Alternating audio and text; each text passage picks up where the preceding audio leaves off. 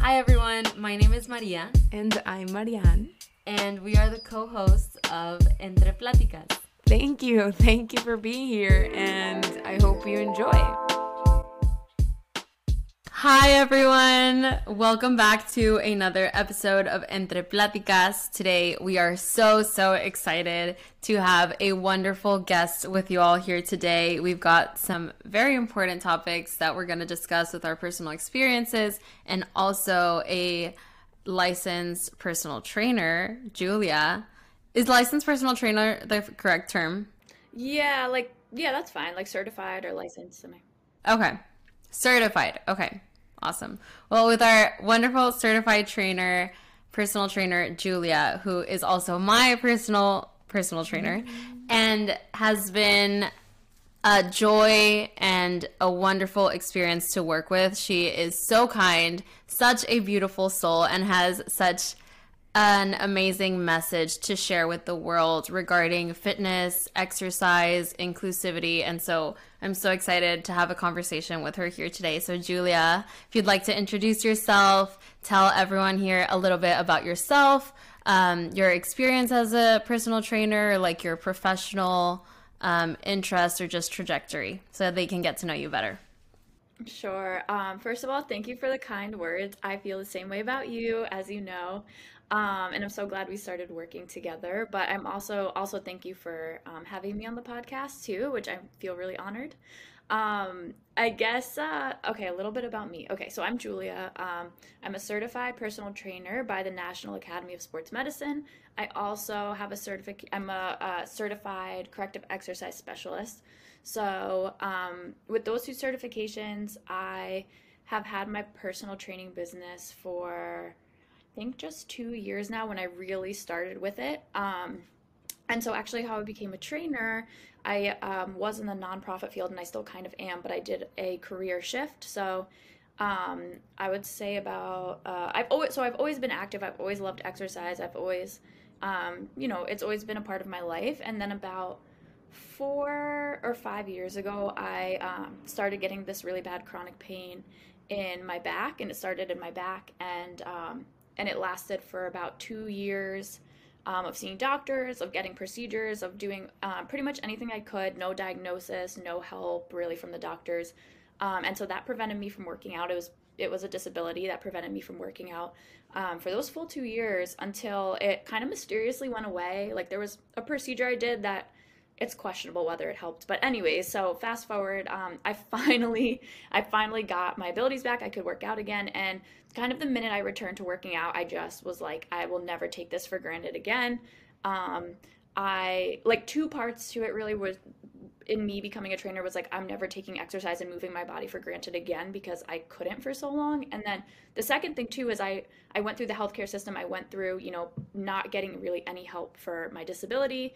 Um, still at this point i didn't even have a diagnosis. So i it sort of opened me up to a community of other people who are living like this with no help. And um, i thought you know i've always been i've always wanted to help people as my profession. I just it's been a while kind of figuring out you know what niche to go into. But i realized that this is something i actually had personal experience with. And um, I really want to become a personal trainer so that I could help other people feel strong in their bodies, um, you know, regardless of what they're coming in, what experience they're coming in with, their ability level, etc. And that's kind of where the corrective exercise specialty comes in because that helps me um, prevent injury and really like hyper focus on the client's movement patterns and um, and really protecting them in the process of of building and getting stronger. And unfortunately um, the p- chronic pain came back again during my time as a trainer and i was kind of like oh my gosh i've built my career around something that i can't that's hard for me to do. Um, but long story short um, you know i'm still living with it and i'm still dealing with it and i'm figuring out you know kind of how to cope with it um, and it's given me a lot of insight and empathy for other people who have disabilities and um, kind of how to work around them so that you can still move and still be able to like live your full life Of course, because I'm so excited for you to be here and talk about this. Because when you were talking about that, I feel like there's this. So I feel like we grew up with a misconception of using exercise for example, uh, losing weight. Most, I think like most people that I know go to the gym to lose weight.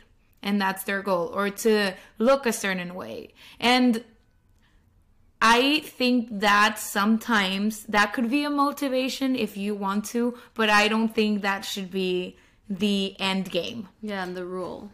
Yeah, because exercise, what you were talking about, like at the end of the day, exercise is going to the root of this is how I move and knowing how your body moves so you can use your body to the best of your ability. Because I feel like with my experience with exercising, you see other people. First of all, it's intimidating. Going to a gym is intimidating. I remember when I had so growing up you had exercise in school and then you go to high school and then you they take away like PE, which was like physical education, and you have to start going to the gym by yourself and it's full of guys, first of all. And I was like, I am gonna stay in the like cardio section. Yeah. You just go to the treadmill and like go to the elliptical and blah blah blah, and then you leave because you don't know what to do at the gym. Yeah. And it's kind of intimidating. And at you as a personal trainer, what do you tell your clients when they come to you and they're like,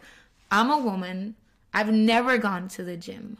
I don't know what to do. And it's intimidating to go because there's like 20 guys lifting and I want to be strong and I feel so out of place. Yeah. Yeah, that's a great question. Um, yeah, because Maria, I mean, Maria and I talk about this probably every session, you know, and especially when she came in, I would say, I think 100%, I really think I can confidently say 100% of the young women um, that come to me hoping for training because my, the majority of my clients are women. I do train men as well, of course, and I'm open to that, but the majority do happen to be women. And um, I would say 100% come to me with that fear. Um, so in, in the main gym that I work in, and Maria knows this, um, there's an upstairs room and there's two downstairs room. And so I think actually you both know this, but the upstairs room is where the heavy weightlifting equipment is. And um, if you need to lift heavy and do real like strength training, that's the room you have to go to and the majority of the time it's all men and it's all really big guys um, lifting and making noises and grunting and all of that fun stuff and i've had almost every client tell me that they're scared to go in that room they hope i can help them get into that room and feel confident in that room um, and so what i tell them first of all is first and foremost nobody cares like nobody cares what you're doing it sounds it sounds like a cliche but I, well, you know what? That's not true. People actually do care what you're doing. People care what you're doing but the people who care what you're doing it's almost like why like why you know? Like that doesn't bother me anymore because if you're judging what i'm doing when i'm coming to the gym and trying to be my best and like put effort in it's kind of like that doesn't really bother me you know? Because it kind of says more about them than it than it would about me or what i'm doing. And so either way you know whether people are or aren't noticing it's just like okay, you're still going in, you're still getting stronger, you're still doing your thing. And when I tell the clients, it's like, I'm going to help you learn the proper technique so you don't have to worry about going in the gym and thinking that, oh, my form is wrong. Oh, somebody's going to laugh at me. Somebody's going to record me and put me on TikTok. It's like, first of all, shame on them if they're doing that. But second of all, we do live in a society like that. And and uh, I'm going to help you learn the right form so that you can go in there and feel confident. And and the second thing is not even just being intimidated, you know, thinking you're going to mess up. It's like women not wanting to and i know marie and i again we've talked about this a lot like women not wanting to get bulky or look like those men that are in there or um, gain any muscle. And something actually made my day if it's okay to share. If not you can always edit it out. But maria texted me the other night and she was like oh my gosh i just noticed a calf muscle that um, wasn't there. I'm so happy. Like i just noticed this out of nowhere. And it really made my day because it takes a lot for a young woman to want to see muscle. And I and I always try to encourage my female clients to want to see muscles. Um, the other thing I tell them is the amount of work that goes into looking like a bodybuilder. Like if you could simply lift weights two times a week and look like a bodybuilder, um, there wouldn't be fitness competitions. There wouldn't be any prizes. Like there wouldn't be any, and you know, it wouldn't be it wouldn't be an accomplishment because it would be easy and achievable for everyone. Um, so the amount of calories that you would need to even eat to get to that level, the amount of protein, the amount of like just overall strategic planning. Um, not to mention that there's a lot of other things, you know, that unnaturally that go into those competitions, but that's not going to happen. Um, and so I've also had that where women are like, "Oh, you do strength training? I don't really want to look bulky. Um, I don't really want to get big, you know, and look like a man." And I'm just like, "That's not what's going to happen. You're going to build lean muscle. You're going to get healthier overall." Also, I mean, I don't even get onto this topic, but like why is it such a bad thing to be a muscular woman? You know, like that, like you know, a lot of my responses are geared towards assuring, reassuring people that they're not going to look like that. But I almost sometimes want to be like, would that be so bad if you were super strong? Like, yes, everybody wants a certain appearance, um, and I understand not wanting, you know, not wanting certain things for yourself, and that's completely acceptable. But I do think we should be a little self aware about like the stereotypes that society's created for women um, and how we're supposed to be as small as possible, take up as little room as possible, not go in the weight training section with the guys. Um, and I think there's a lot to be said for that of like, maybe if you unlearned a lot of that, you would want to be bigger. Maybe not, but like, as I've unlearned a lot of society's conditioning around beauty image and being skinny and the smallest possible, I've wanted certain parts of my body to get grow bigger muscles that I wouldn't have thought before. And yeah. there's sorry to interrupt you, but when you were saying that, and there's a lot of benefits from having muscle. Um, what you were saying about like pain, I remember I used to go to the gym to like lose weight. That was I was like I want to go and get slim as possible. And then I had a knee surgery and with that came a lot of like back pains and I discovered that if I started building muscle that helps me carry my body the whole day. Wow. So that muscle is not only about appearance, it's about health. Like muscle helps you carry. But there is I do get that um sometimes uh, we don't know how to build that muscle or do it properly cuz I am very aware that if you go to the gym and you don't have any guidance, there's a lot of things that you can do wrong and you're trying to build muscle but you're hurting yourself at the same time. Yeah. And I just again want to thank you for the work that we've done together because you've truly revolutionized the way that I see my relationship with exercise just in the sense that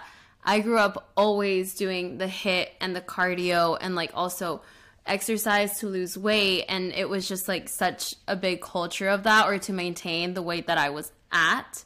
Um, and we were always told that it was like cardio is what will get you slim you know and when I became a Zumba instructor, uh, I realized that it, it was cardio, but I was doing it because I enjoyed dancing. And I started to realize the impact that also exercise had on my mental health and how much it helped me like just let go and de-stress and so that was one thing that started to change my relationship with exercise and seeing it more for like my mental health but then coming to you and being like i'm ready to go into like the next step of my relationship with exercise and the unknown and like strength training because I had done very little of it and felt so intimidated by it. And it's crazy to say now that it is the exercise that has most changed my body and how I feel.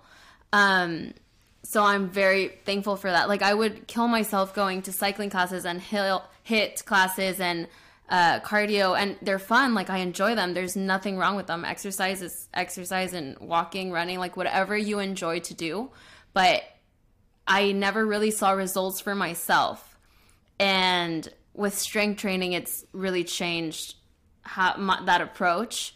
Um, and we talk about sometimes some of the misconceptions that i had that other people have because it's normal and like just breaking those down like one of the ones that I've always had to is like I need to be sweating in yes. order for me to be like losing calories or to actually be making effort and I realized that in strength training there's not as much sweating than like in cardio but it's also like had more impact on me. So what are some of those other misconceptions that clients have come to you or that you've seen in the industry um, that that you think are important to talk about?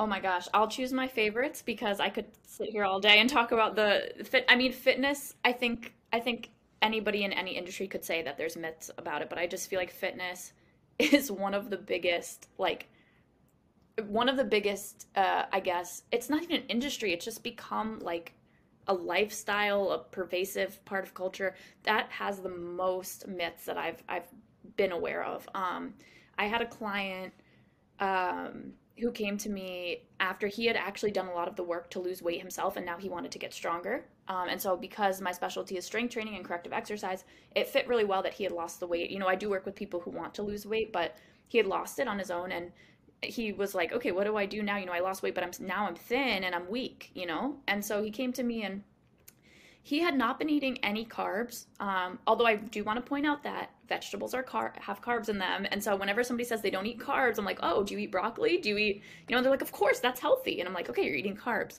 Um, so that's actually two in one, one misconception, you know. So he came to me, he wasn't eating any carbs. He barely made it through the first session. Um, he was so fatigued.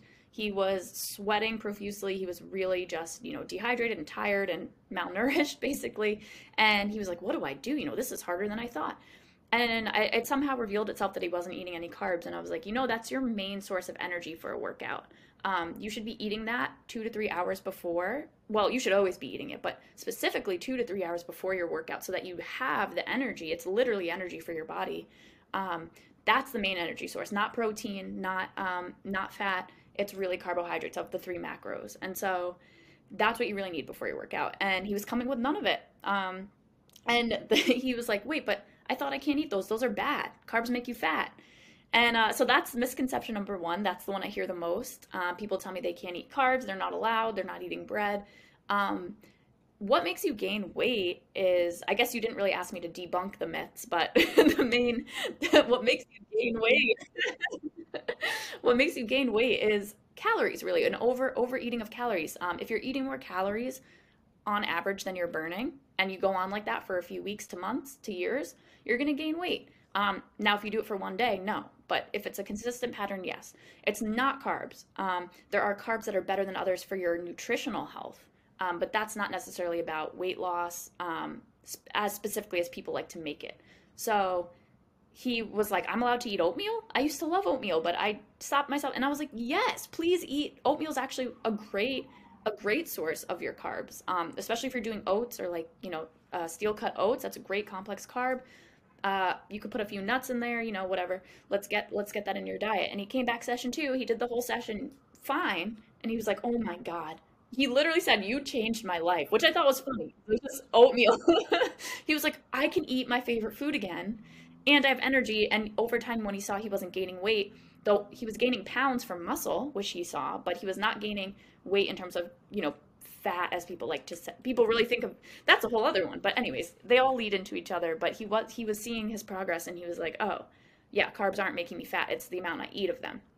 Um, and so that was really uh, that that's really the main one that I hear day to day. I can't eat bread. I can't eat dessert. I can't eat da da da. Of course, there are complex carbs you want to stick to that are better for you than just eating cupcakes all day and donuts all day. But um, if you want a few cookies at the end of the night and they fit within your calories and like you're you're generally healthy and exercising like there, there's no reason to deprive yourself and that's kind of I'm a, I'm a big champion of that for my clients because um, on Maria's point actually this this is something completely different but Maria was saying you know she's giving me all this praise but it's really people like her and people like this other client of mine that don't come just to lose weight and want to you know be as skinny as possible that last that are the most sustainable with their with their exercise and that last the longest in training. Um, i've had people who just want quick weight loss and they get really frustrated or they're not seeing you know their weight go down on the scale and it kind of just you know they kind of fade out. Um, the people who come to me wanting to get stronger wanting to have a better relationship mentally with exercise and wanting to just feel stronger in their movement patterns every day are the people who really make it a lifelong practice. Um, so it's also credit to those specific clients, you know, everybody comes at their own pace, but those clients who do come to me with those goals, I'm the most excited to work with because I know that they're going to be actually seeing a real change in their life. And I I see I what yeah, sorry. Sorry. no, go ahead. Go ahead. Finish your thought. No, no, I, I only really gave you one misconception, but it's but okay. I think, you know, if that's we'll go into more because I feel like there's a lot out there, and something that caught my attention while you were saying like clients like Maria and your client um it's the relationship you have with exercising in general. Like what why you do it. I feel like and we've talked about this during our diet uh, culture episode because they do go hand in hand i feel like nowadays more than ever. And you mention it what we eat and how we exercise. And i feel like we use exercise a lot to depurge. So I ate this, I'm gonna go and do this exercise so I can like balance the scale and it won't affect my how I look. But then you start realizing or what has helped is like what is the purpose of exercising for me? Is it getting more fit? Is it like for my mental health? So like they say exercising also increase the serotonin and helps uh, with your mental health and happiness in general. And for me, it's been like pointing out or setting s- small goals sometimes at the gym, but just for fun. Like I remember, and now I'm trying to do it like growing up thinking okay women don't lift weights right right and women tend to be like heavier they say on lower half of the body and men on their upper uh, part of the body. So women don't typically do pull-ups. And i've always wanted to do pull-ups. And i remember i was like seeking help from people like how do i do pull-ups? How do i do? And that became of like okay, I'm not, my goal here is not like losing weight or like that is a second thing that'll come. Maybe. And if it doesn't, it doesn't matter. But I want to do that because I want to be strong and it's, I want to, I want to do pull ups, whatever. And that helps like encourage me to go to the gym and like do all, get into this like place that is mainly male dominant and be like, I'm, honestly just doing it to have fun. And sometimes like guys are like, what? Like why? why do you want to do pull-ups? And I'm like, I just it seems cool to me. Like I want to do it. You know, like these small goals, like the relationship you have with exercise in general, it is it becomes fun and like cathartic in a way, just like going to the gym and not having to go to the gym. You know? Yes. Yes. That's yeah. yeah. I also feel like we're talking a lot of like our personal experiences with exercise and I think both of us have had very like negative connotations towards it but have slowly been improving that and it's obviously still a battle like negative thoughts or, or just myths will still come up but i love that we have this we support each other through that and then also people like you um, and just also people in our community who also think this way but i feel like there are so many people that still have very negative relationships with it. Um, and so, what do you think are the most important things that people that are listening should know about their relationship with exercise and how they can change it? Like, no matter what weight you're at, no matter what age you're at. I know that's also something you talk about a lot, like inclusivity and fitness, um, and how people at anywhere um, should approach their relationship with with exercise? Yeah, that's a great question. Um, and, and I love that question. I think there's two parts. Um, something that I've seen, I don't even know where I saw it, you know, maybe social media or something, but some quote I saw, um, and it's basically saying that you don't start off with motivation. Um, so, how can you start off with motivation when you've never entered the gym, you've never, it's never been a part of your life, you've never really wanted to do it? Um, everything is about building habits. And so it's this quote that i saw you know it was just saying you don't start with motivation you start with consistency. And um, there's going to be days you know when you start you it, it just be realistic i guess. Like you're not going to want to go at first. I have clients who it's their first time in the gym maybe in 30 years they're coming to train with me and they're just like oh my god. I you know i see them their first session and i'm like how are you feeling? And they're like i guess i have to do this. And um it's like push through that uncomfortable feeling anytime you start anything for the first time especially something uncomfortable like fitness and and working out. It's not really going to feel like your favorite thing to do. Like me i'm bad at cooking. I don't like it. I hate it. Um, but if i want to eat and like be able to you know have a good meal i need to learn. And i need and like i'm not going to feel like spending my night in the kitchen. I'm simply not. Um, but the more you do it and the more results you see and the more you improve yourself you're you build it into your life as a habit. So you build that like okay i get up and i go to the gym and now this is this is my life now. And your body starts to crave that movement. You know once you start doing it you really get into a pattern with it. And it's like when you you know you're making progress the first time you feel like oh man i missed the gym or i missed my session today and i i feel so out of whack you know? Um, and that's a good sign that you're you're on the right direction to motivation. Um, but a lot of people I think expect, and I have in the past, to to start with that motivation and feel like, oh, I'm, and you know, people say, oh, I'm just not that person who wants to wake up and go to the gym. I'm not that person who who craves a workout at the end of a long day. And it's like nobody is at first. No that's just not natural um, until you really build that habit. So it's going to be uncomfortable at first. And so my advice is always push through that and just know that you're doing something good for yourself. It helps when you have a trainer or a friend to go with because then you're you know you're being held accountable but you also you know can talk or make it a little bit more pleasant for yourself. Um, and and regarding the inclusivity that's something i'm very very passionate about of course as somebody that does have this disability um, you know it's exercises for everyone i think that's another misconception which is that you know you have to be you have to look a certain way, you have to be a certain age, you have to be a certain type of person to go to the gym. Um, that's not true. I can say from experience, I have an 86 year old client, I have 52 year old client, I have, I think I had as young as 22 year olds. I know kids go to the, get training, um, but I've really every decade of person I've worked with, and so uh, you know, my I, I have my 86 year old client right now who's incredible and he's in the gym with me twice a week and he's exercising. Now, does that look different than the way that a 25 year old exercises with me? Yes, of course it does because there's real things going on with your your body, you know, at certain ages. Um, and it's important, you know, if you are in those populations, you want to work with a trainer so that you know what's happening to your body. Um, you're not at the peak of your physical fitness, so you want to make sure you're being safe. But that doesn't mean don't go to the gym.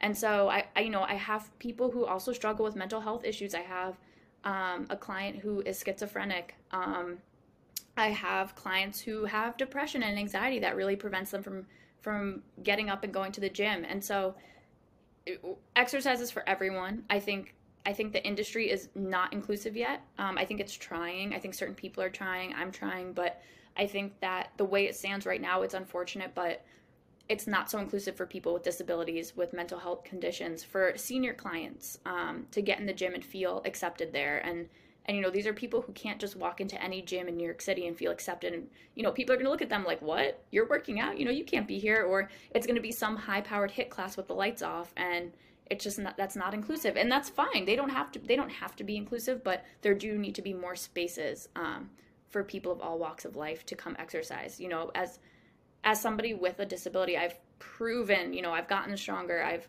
I've worked around it, and I've and I've proven that you know we can be in these spaces. Um, we don't need to be completely able-bodied with no, you know, outlying conditions to be able to get healthier. Because it's all about health at the end of the day. I feel like yeah, there's this like cool things and tricks that you can learn at the gym and like get bulky and whatever. But at the end of the day, it does help you in life to have a nourished, uh, a good relationship with your body, with exercise, that'll help you balance a lot of other things. And how, like, because I, when you were saying about like going to the gym in the morning, do you think it would be a good idea to encourage people, like, how, okay, my train of thought. I'm like, my mind goes like a hundred times, a hundred per hour. I understand. Yeah. I'm like, um, so many good ideas. Yeah, I'm like, so many good ideas. So like, when you were saying, I have a client, he comes twice a week. Okay. What I I don't know if this even is a good question, but what I thought, how many times should a person, or is it like healthy for a person to go to the gym during the week, or like what is a normal session? Because I see like people going for two hours and then I'm like two hours okay I have to go two hours. That's like it'll help me. Or like how how how do you build a routine like that works? Or how do you in- incorporate it so it becomes a habit and not just like I'm gonna do this uh, for a week, going at 6 a.m. for two hours, and then I'm like, it's Sunday and next Monday, and I'm not coming back at all. And it's also like there are people with different schedules, with different abilities, with different needs too. That it's like, how how do you define that for each person, and what does a healthy time look like? Yeah, that's a great question. I think you basically you basically just said it. You know, um, it's different for every person and their ability level, their age, their um, experience with exercise. Um, the common advice I always tell my clients when they ask me uh, uh, everybody asks me how many how many days a week do you think I should I should train with you? Or they ask me, you know, I'll I'll actually ask them, uh, how often do you want to train with me? And they'll be like, I don't know, you tell me. Um, what am I supposed to do? Or they'll be like, okay, because I offer 30 minute sessions and I offer one hour sessions. And so sometimes people are like, uh, is 30 minutes enough or should I do the one hour? And, and it's, it's something I've had to learn going into this where it's like, um, people look to you for these very concrete answers all the time. And I think there are many, unfortunately, many fitness professionals and uh, influencers who take advantage of that, of people just simply not knowing and try to give a one size fits all answer and put something quick on the internet in a, like a reel that's like how, how many days a week you need to be going to build to be healthy or like five things you need to do in the gym. And it, unfortunately like that is uh, an easier answer than what the answer actually is. And so the answer that i believe is correct and what i tell my clients is and my potential clients is the best workout plan is the plan that you're actually going to follow um, so yes, uh, is two days in the gym better than one day in the gym per week? Is is that better? Yes. Um, just scientifically, that's better. That you're going to get your results faster. But if you set the standard for yourself right off the bat at two days per week, and you know you have you know 12 hour shifts every day, you're coming home exhausted, you have a one year old baby, that's it's not it might not be realistic for you and then if you set the standard so high for yourself and you can't even show up to the first session because you know the standard's too high and the expectations are too high, you're doing yourself more of a disservice than just saying, look, I know I have 5 p.m. on Thursdays available every week. That's my time for myself. I'm going to come once a week. And so that's what I tell clients. I'm like, if you know you have that one slot, come in that one slot. Now we're going to start to build your habit. So you're you're going to want to make more time for it. You're going to want to be there more. I'd rather start with you at less days and work your way up than start at 5 days and then all of a sudden you're like, oh my god this is so unsustainable. I can never do this. I'm never i'm never going to reach my goals. I'm a failure. I think you're just setting yourself up for failure when you try to do something like that. And so i as a standard base suggestion for most people i say two days a week with a personal trainer is very good. Um, and for people you know like maria who are young and fit generally and have an exercise background i'll say try and do a third day on your own um, see see if you want to do some cardio because you do want to have a combination of cardio and strength training. So why don't you go on the treadmill or even just taking a walk outside? That's underrated, but try and get a third day of some sort of activity in. Um, but then for people who like, I have a girl that just started with me right now, and um, she was in a car accident, and she she has a lot of uh, I think temporary disabilities, but disabilities nonetheless from that. She is needing the 30 minute sessions once a week because her body can't tolerate that much uh, overload and it wouldn't be smart to say to her, oh, you're wasting your time. You need at least three, like the things I hear in the industry, like you need at least three days and 150 minutes, etc. Like I would tell her one day for 30 minutes is way better than zero days for zero minutes. Um, and it's what you can tolerate. And once you get stronger, we'll add on.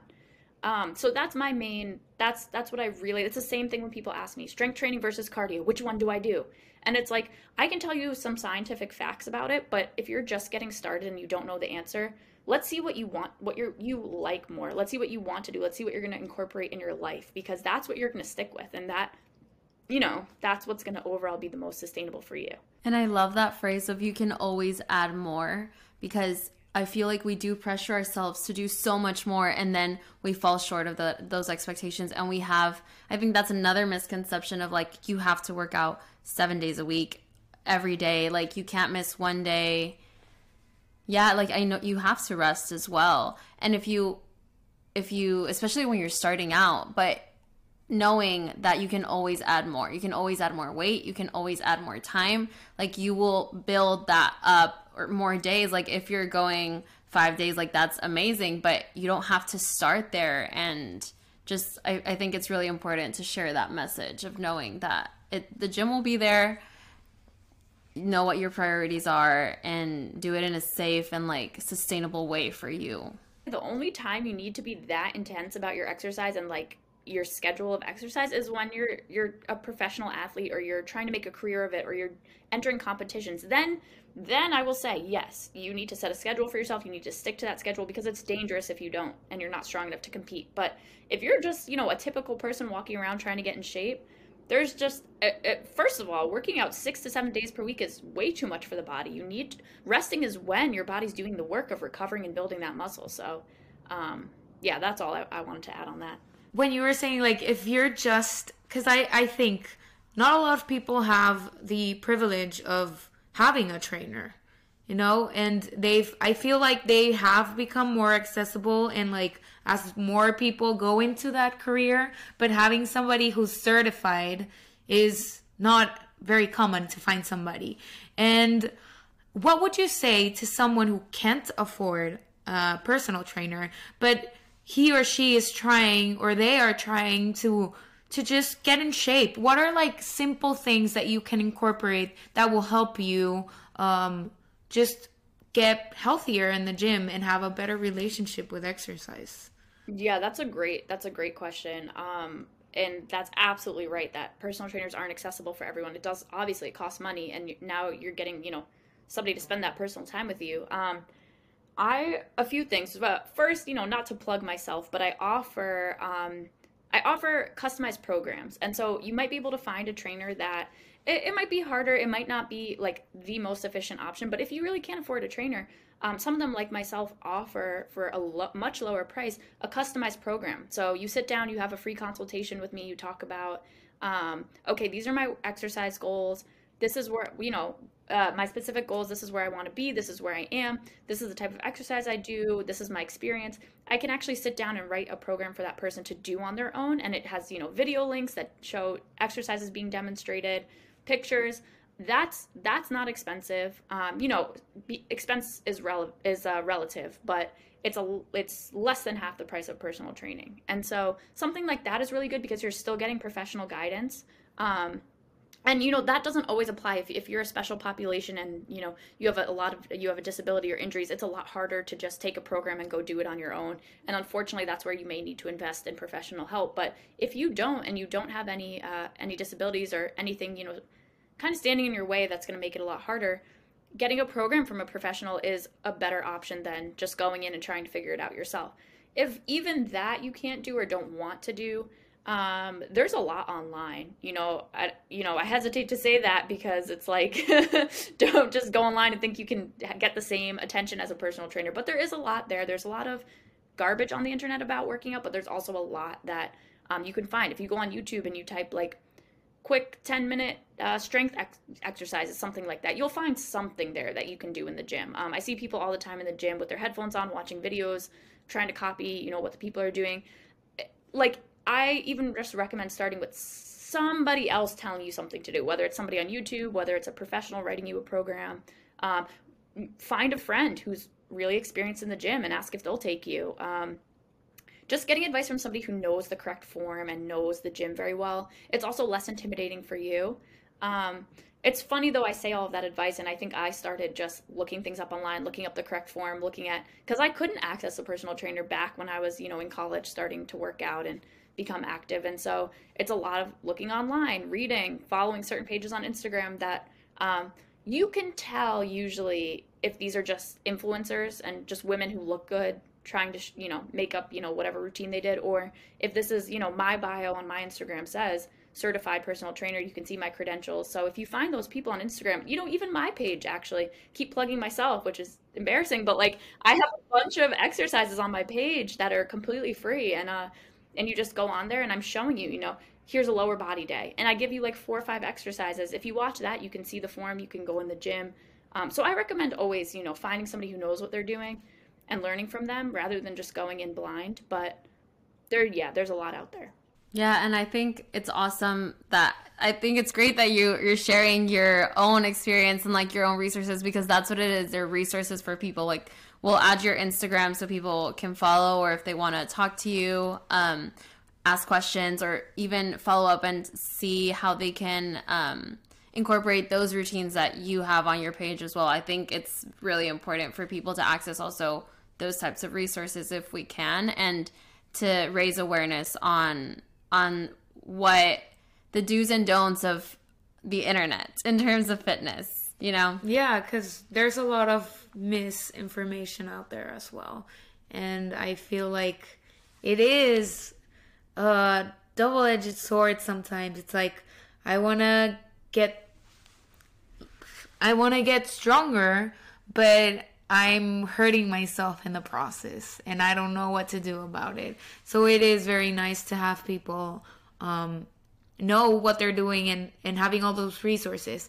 And if you something that caught my attention and cuz I'm very interested in this cuz so I don't see a lot of well I didn't used to see now I see more women being certified instructors and getting into this kind of business. And when you introduced yourself, you said you had a change of career. And I know you explained it was because you had chronic pain and that's what got you interested. But like what what was that like? Like if you don't mind talking about it, like what was your career and how did you change? And how do you like an extension of that like how do you become a certified instructor? Like if somebody's hearing this and it's like i want to do that like how do i do that? Oh yeah i don't mind talking about that's a great question. Um okay so uh the first i'll answer the first one's a little easier to answer like uh or the second question about how you become certified trainer. Uh anybody can do it. You you uh okay so i guess i'll start by saying there's a lot of trainers that aren't certified and not every gym uh, requires their instructors a lot of times group fitness but even other places don't require their instructors to be certified um, i would be a little weary of that but uh, you know if you know what you're doing you know what you're doing but i think a certification is a good thing to show um, for yourself so if you are one of those people like me who who wanted to I hesitate to say take it seriously. I think you know people are taking it seriously with or without it. But if you, if you really wanted to learn um, upfront about the body and how it works and become certified and get that certification. Um, there's many, many, many providers out there. I recommend the one I did, which is NASM or National Academy of Sports Medicine, because it's considered like the gold standard. Um, you're taken more seriously when you have that one. Some some places require that one specifically. I think um, it's pretty much the best one that you can get. And so if you do have the ability to pay for that one, I don't know if it's how the prices compare, but if you are able to get that one, um, I would really start there. And uh, let's see. So yeah, it's really it's learning. There's a textbook. It's like going back to school kind of. Um, there's uh, a bunch about anatomy, physiology, personal training, personal relationships with clients. Like how do you coach somebody? How do you get them motivated? Um, different you know uh, injuries that you might come across and how to deal with that different exercises to do for different goals different training methods that and then there's a test that you have to pass. And um, if you can't get you know whatever it is to pass you know you i guess you try again. But um, you pass the test and then you become certified. Uh, the reason i do think that it's really great to find a trainer who's certified is because they have to stay certified. So every two years you need to renew it which means that you need to be doing continuing education which is why i got my corrective exercise specialist certificate because um, i needed to do something like that in order to keep my personal training status certification status so um, you know that when you see somebody, at least somebody NASM certified, they have to keep re- uh, renewing their certification and getting further education as more research comes out in the field. And so you know that person is staying up to date. Um, so that's how you can do it. Um, you could do self study. I think there's a guided study, etc. Um, and what I did, I, you know, I don't even know this. It, I feel like it happened so fast. Like I really feel like this whole part of my life happened very fast. I was, I was in the nonprofit field. Um, I'm still part time with it um, until February, but I, um, I, I was really, really into that pathway. And I think something about the pandemic. Um, I know a lot of people say this, but I think something about the pandemic kind of shifted, shifted my priorities. And then when my chronic pain came back. Um, that was when I it kind of solidified it for me because I was just like, you know what, I just see that people need help with this, um, and it feels. I love working one on one with people, and so the nonprofit field wasn't yet allowing me to do something like that consistently, and um, so it was really something where I don't I don't even know I was going to workout classes. I was just like, I want to be that person that's that's helping people get in shape, um, and so it's like I just kind of did it. Like I found a mentor. I, I one of my class instructors.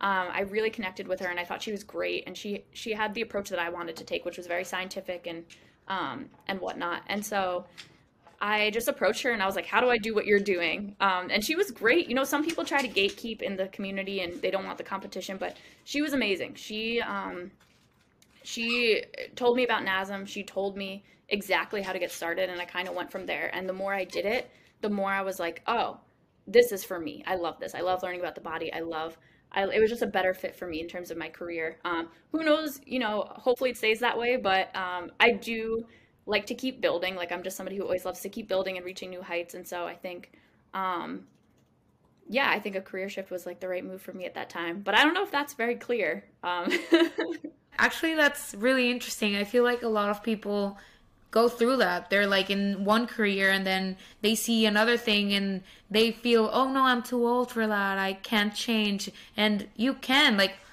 I I don't know your age, but it doesn't matter like at what age you are. You can also always change that course. And out of curiosity, I'm a very curious person. Yeah, I love I love that. Very. Okay. so scientifically. Like i know we've talked about like exercise in general but i feel like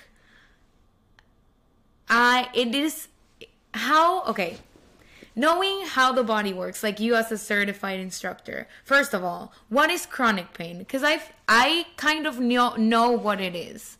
And i'm very curious to know like how do you know if you have chronic pain? Like what is it? I know you are not a doctor but you going through it like what is what is that? I'm glad you're a curious person because this is this is one of my favorite topics because i've just for the past five six years i've been dealing with it. But so it's defined technically as when you have persistent pain uh, that recurs for over three months.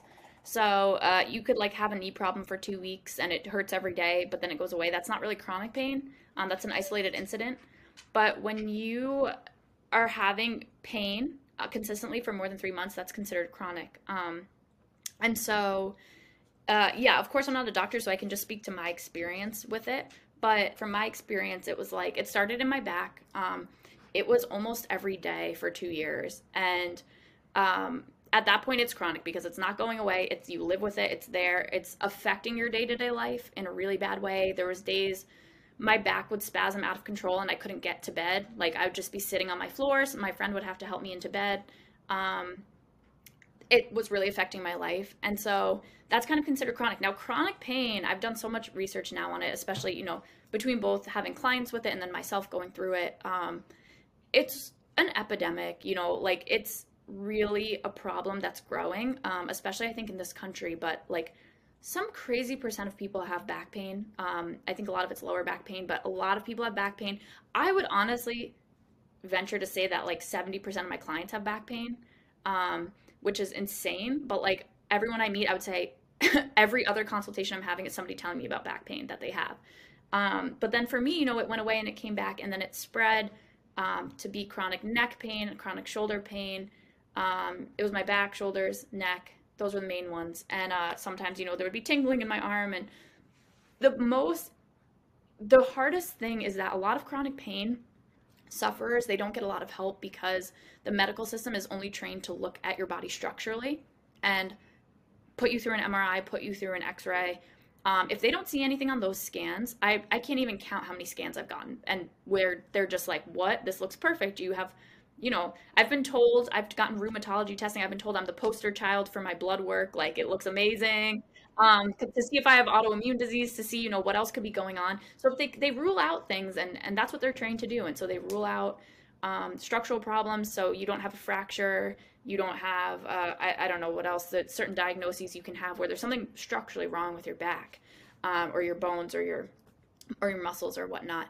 Um, you rule that out, you go to rheumatology testing and they're looking for autoimmune diseases and all these things. And like, if your blood work is good there, they're pretty much like, oh, uh, you know, they'll try a few injections. I've gotten countless injections uh, into my back. Um, I've gotten a nerve ablation where they burned the nerve in my back um, to try and block the pain signals. None of it worked. Um, if anything, it was more invasive and made it worse uh, for me, like emotionally. But that's the thing about chronic pain is that doctors aren't trained to go that extra mile after those things and look into alternative um, alternative methods. And so what it ended up being for me, like I don't know if this is going to end up being on theme with the podcast, so it's really up to you. And I don't I don't mind sharing it, but um, my diagnosis ended up being uh, TMS, which is like tension myoneural syndrome, and it's actually it's actually begins in the brain, so it's neurological, and um of course, if the doctors are scanning my back and my bones and my muscles, they're not going to see something that's going on in the brain.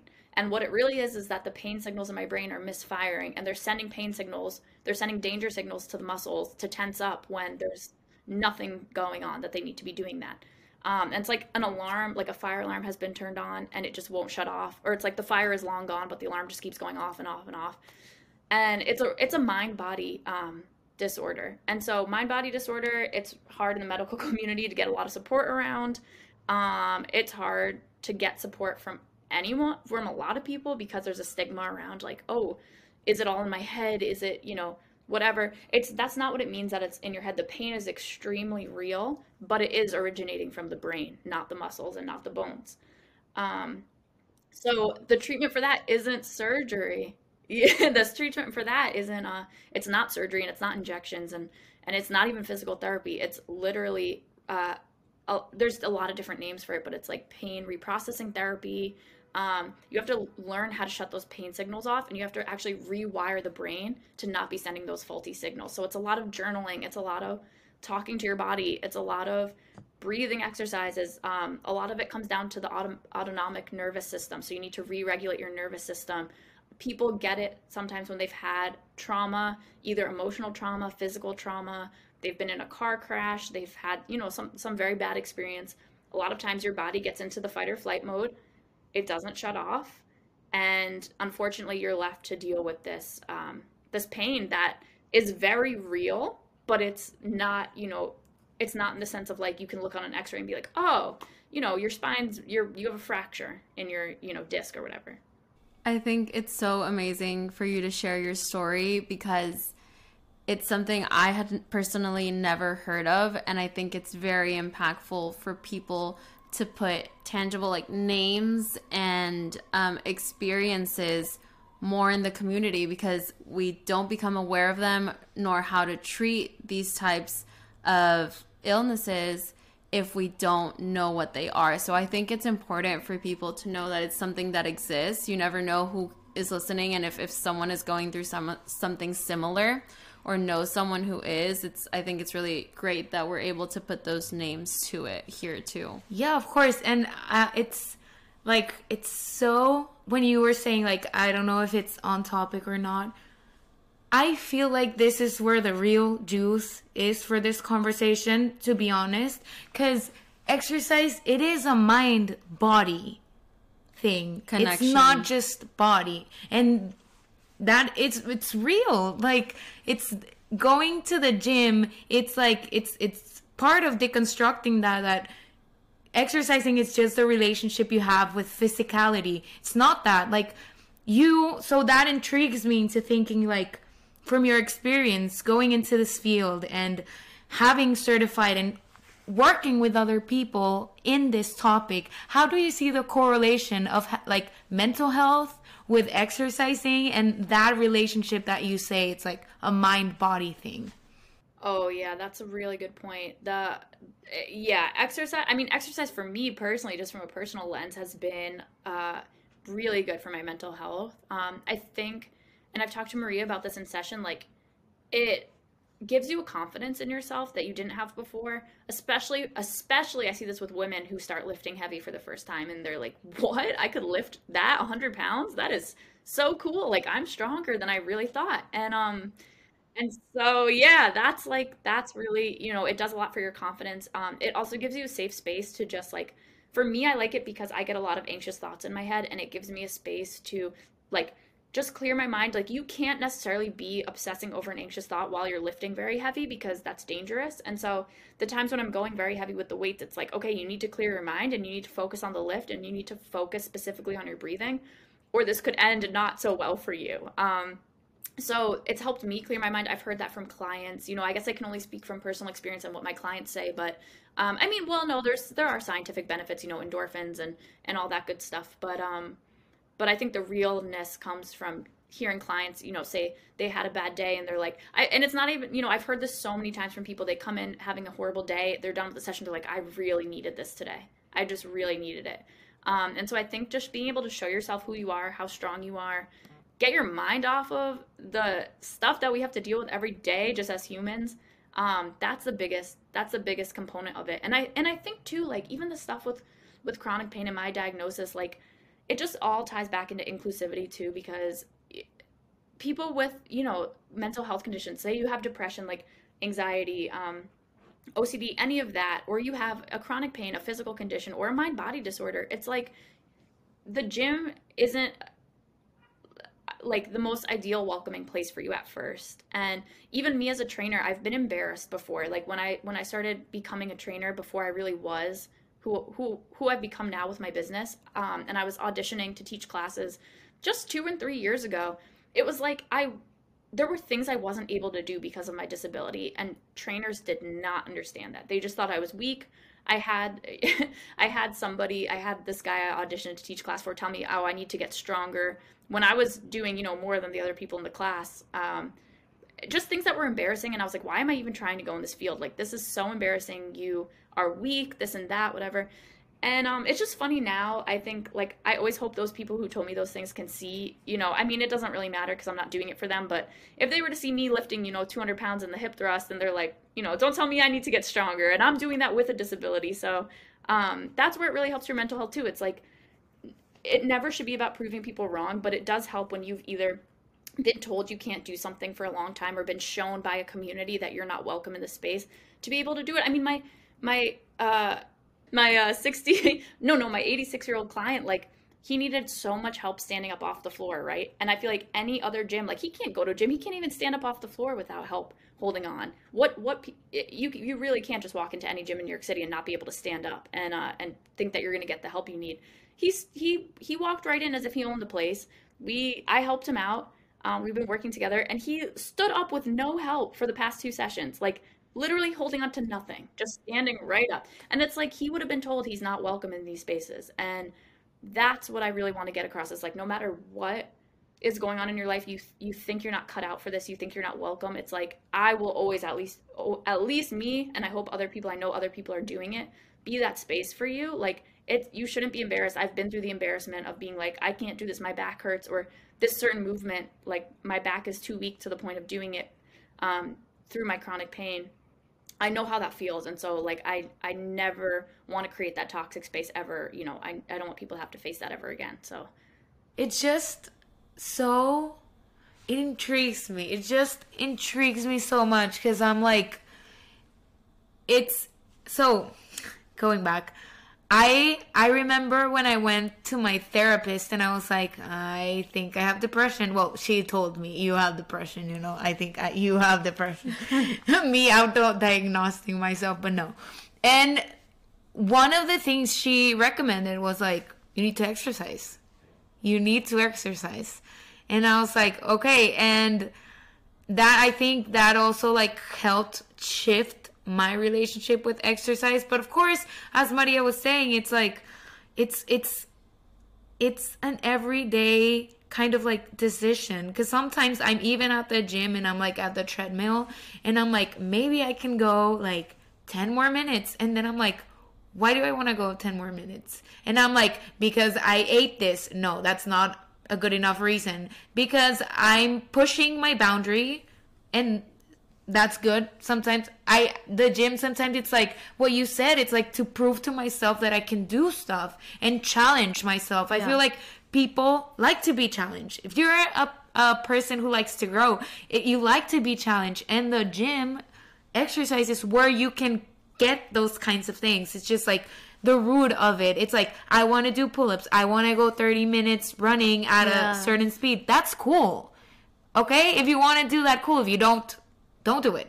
But if you're challenging yourself, that is where you can prove to yourself, like, oh, I'm more than enough to do all of these things. And if I'm not good now, you come one day and you can't lift 100 pounds. And then in a month, I don't know how much time you take. I don't know of timelines. But then you can lift it. And it's like this sense of like, accomplishment. Yeah, I could do it and it's for me and nobody else. And it doesn't mean, it doesn't go like, out into space of like I'm gonna get an award. It's it's nothing like that. It's just like you prove to yourself that you can do all these milestones, little things, and then that translates into your life, and you're like, I'm a badass. I you also know? I also love that proposal that you have of like knowing why you're making the decision. If it's because you want to push yourself or it's because like you're letting negative intrusive thoughts like take over that relationship and I think we always talk about this here on on the podcast but it's like coming back to yourself and questioning why you're showing up and slowly trying to change that narrative in order to create a healthier relationship because I really think that your relationship with exercise can be empowering. And it's sad to think that for so many of us, it hasn't in the past. For example, I think of um, myself growing up, I hated running. Like, I had to run for basketball. I thought that running is what most made you lose weight because it was like cardio. And I just could never get into it. And I would say, I hate running and it was just I hate it, I hate it, I hate it. And now that I think of it, it's like throwing so much negativity towards my relationship with running. And it's fine if there's certain exercises that you just don't like. I, so many people hate cycling. I love cycling. You know, it just it depends on what your preferences are, but I think it was more of the negative connotations I was giving to running rather than the actual physical activity of running. And now, little by little, I've been trying to challenge myself in that sense. And it's been very freeing to not push myself to do, you know, like run at this speed or compare myself to how other runners um, run, but just showing up for myself and little by little making sure that I know that I'm um, I'm doing it for myself and to grow and changing that narrative with it. So that's been really helpful.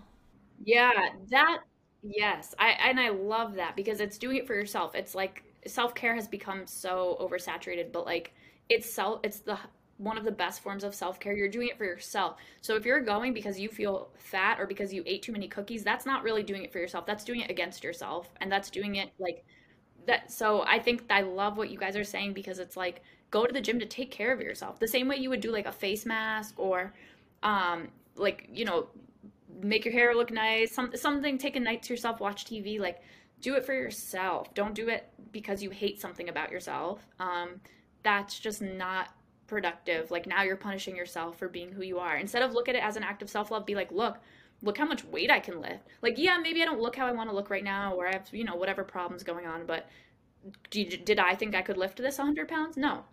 Did I do it? Yes. And so I feel like really doing it just to be proud of yourself. Like, who cares? You know, there's so much, and all people think that also the other thing to know is like trainers sometimes they lose motivation too like there's days where i'm like oh my god i don't want to go in that gym i'm in there all day working with people i don't want to go now just do my own thing and like everyone loses motivation. Any trainer who tries to look perfect and think that there's some goddess of fitness like it's all fake. All the social media stuff is fake um, except my page. No i'm just kidding.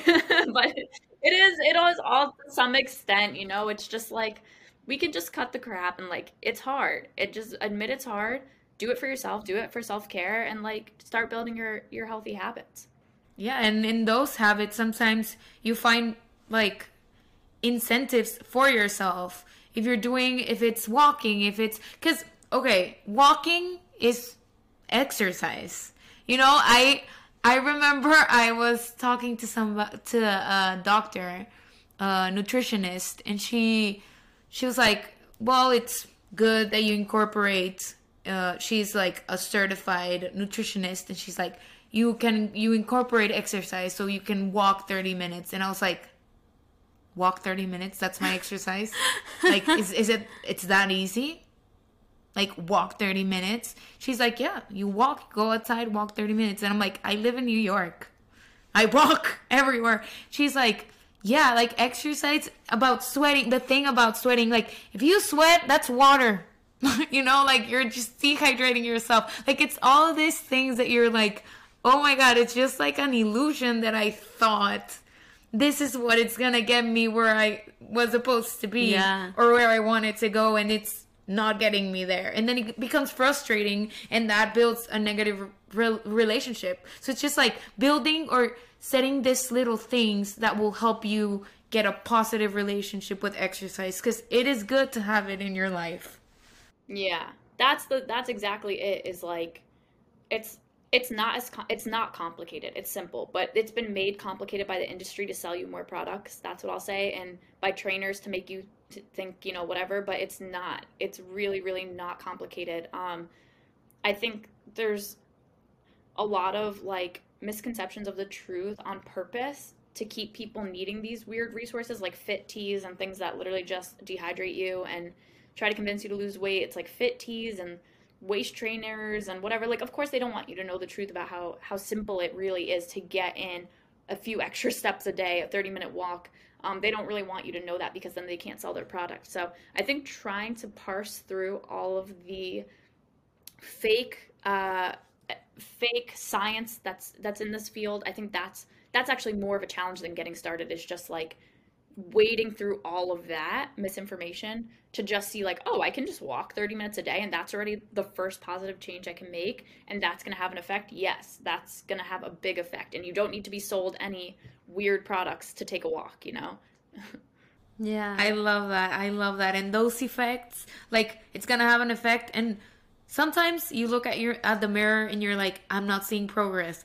But in here it's like a whole different ball game your head is clear like you you get all it is like energy. And i've known people that go to the gym like in, at night and it's better for them. People who like going in the morning like you said your time. You said i love what you said about it works different for everybody and it's trial and error and you built your routine but i think it is important to like incorporate it in your life. Yeah, like, I just think yeah. that some of the things that I take away from today is I love the phrase that you said, Julia, like you are welcome no matter who you are, um, what your relationship with exercise is currently or has been in the past. Like you are welcome and invited and encouraged to create a re- positive relationship with exercise, whatever fits you and your consistency and your routine.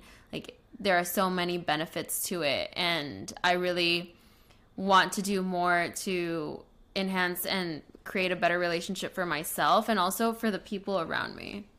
And i would like to ask you because we ask everyone who comes on the podcast like what would you say to yourself five years ago that you would have liked to know or hear about? That's so good. Uh Man, I feel like that's gonna make me so emotional. I just I feel like I would. That's good. we love it. Safe space. I've cried here. I've said some stupid things.